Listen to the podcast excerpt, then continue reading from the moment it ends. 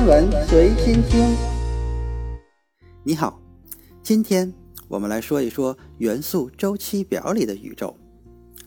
对很多人而言，元素周期表只是一个在中学课本上满是格子的图，而我们稍有认识的，也只是中考、高考里常出现的前二十个元素。虽被大众遗忘，但元素周期表的光芒并不会因此而消减。这张图表是人类文化的第一标志，它是全人类科学探索的见证，包括发生在实验室里的、粒子加速器里的，以及宇宙研究前沿领域的。那么，元素周期表里的元素是从哪里来的呢？你可能会说地壳，没错。那么，地壳里的元素又是从哪来的呢？要回答这个问题，还真得了解一下宇宙的起源和演化。只有三种元素是从宇宙大爆炸时炸出来的，那就是氢、氦和锂，其余都是从高温的恒星核心以及垂死恒星爆炸后的余烬中锻造出来的。可以说，恒星是制造元素的工厂，后代的恒星系统又吸纳了这些重元素，从而形成行星，继而诞生了人类。氢是最轻最简单的元素。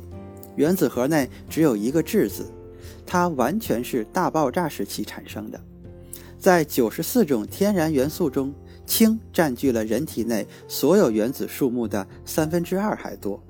在宇宙的所有原子中，更是超过了百分之九十，包括太阳系在内的所有尺度都是如此。每一天每一秒，在太阳那个温度高达一千五百万开尔文的核心里。就有四十五亿吨高速移动的氢原子核撞击形成氦，转变成能量。氦是元素周期表里第一个，也是唯一一个在地球以外发现的元素。一八六八年，一名法国天文学家在观测日食时，对太阳光谱分析，发现其中存在一种地球上不存在的元素。作为来自太阳的新物质，它被赋予了一个从希腊文拼出的名字。就是太阳，这就是氦。直到1895年，人们才在地球上发现了氦。氦是一种低密度气体，当你吸入氦气时，会暂时提高你的气管和喉咙的振动频率，使你的声音听起来像米老鼠。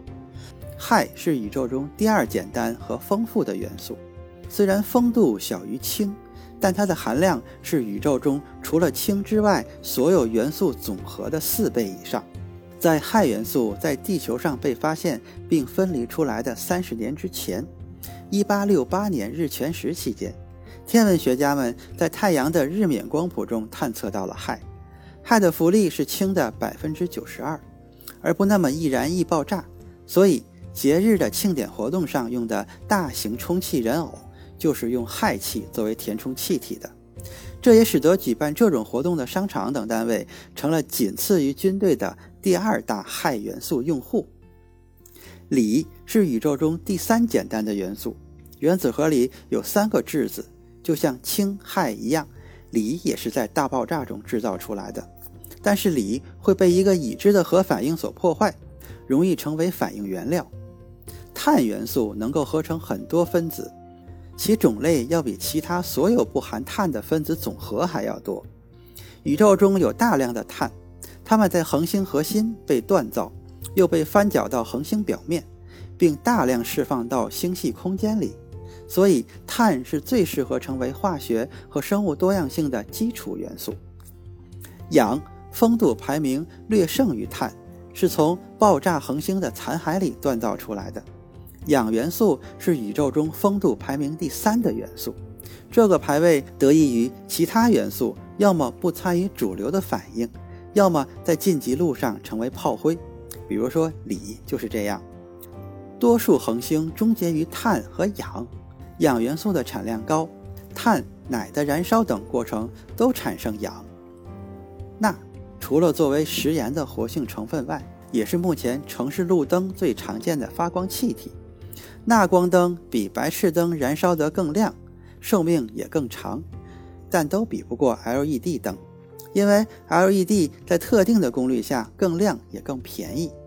钠灯有黄白色的高压钠灯和橙色光的低压钠灯，低压钠灯对天体物理学研究的干扰是最小的。铝占据了地壳的近百分之十，但我们的曾祖父母对它并不熟悉。它直到1827年才被识别分离出来，到20世纪60年代才进入普通家庭。抛光后的铝可制成几近完美的可见光反射镜，是今天几乎所有望远镜的首选涂层。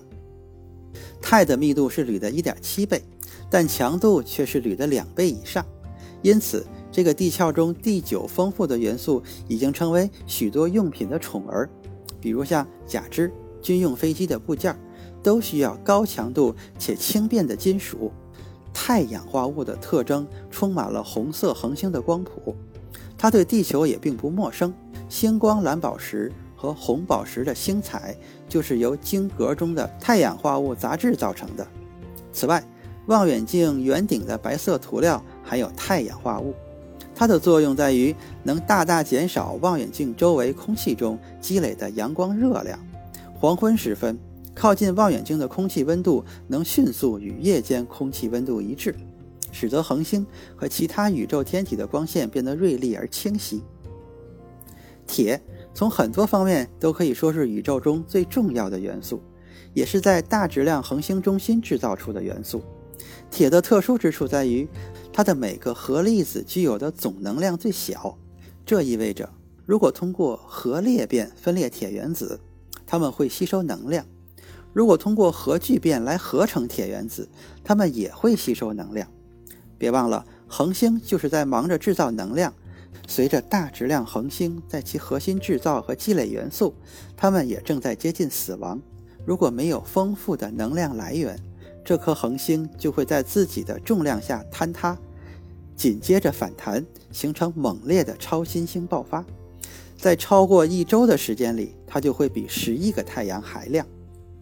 一是元素周期表里三种最重的元素之一，三个桶装水的一重量就比一辆坦克还要重。在世界各地的白垩纪、古近纪地层交界处，都发现了可追溯到六千五百万年前的一元素。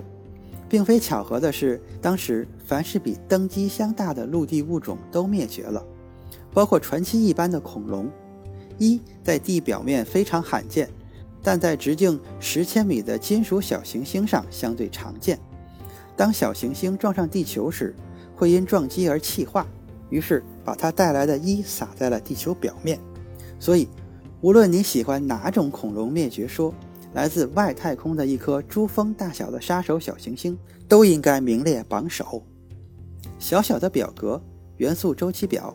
细细真想，却有来自宇宙深处无限的魅力，让我们默默致敬一百五十年前总结出元素周期表的科学家门捷列夫。最后，让我们用一句门捷列夫的话来结束今天的节目：科学不但能给青年人以知识，给老年人以快乐，还能使人惯于劳动和追求真理。能为人民创造真正的精神财富和物质财富，能创造出没有它就不能获得的东西。今天的天文随心听就是这些，咱们下次再见。